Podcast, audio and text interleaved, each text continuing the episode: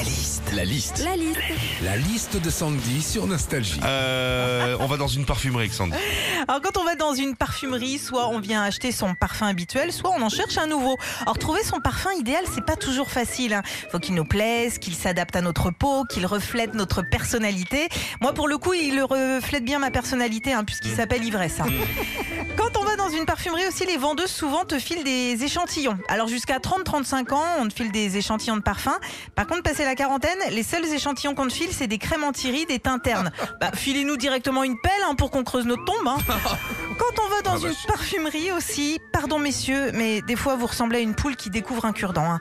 L'autre jour, mon mari m'accompagne chez Sephora et puis à un moment, il me dit Oh, il faut des ustensiles de cuisine. Ah non, non, ça chérie, c'est un recourbe-cils, pas une pince à escargot. Ah, mais c'est vrai, ça ressemble.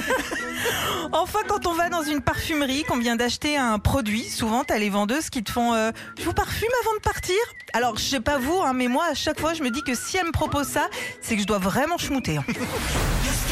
Retrouvez Philippe et Sandy, 6h-9h sur Nostalgie.